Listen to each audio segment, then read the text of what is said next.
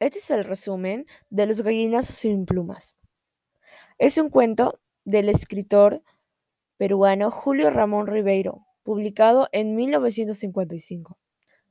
La obra trata sobre dos hermanos, Enrique y Efraín. Son dos niños pobres que vivían con su abuelo, don Santos. Él los maltrataba y era muy abusivo con ellos.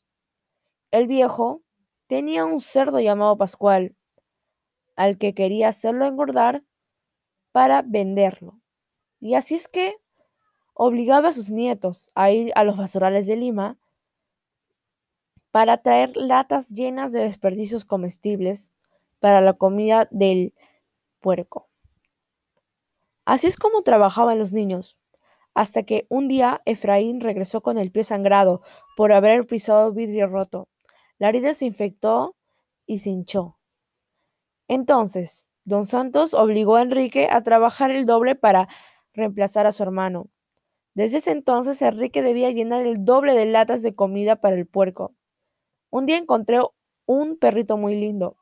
Lo llevó a casa para que le haga compañía a Efraín.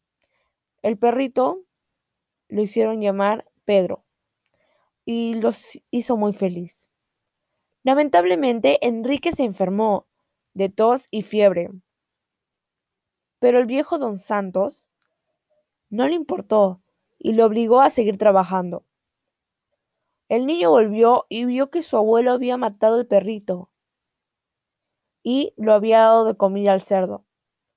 Enrique, muy enojado, le reclamó al viejo, lo bofeteó y el viejo se cayó. Enrique agarró un palo y empezó a golpearlo en la cara. Don Santos se resbaló y así es como se convirtió en alimento de su propio chancho. Los niños huyeron de casa.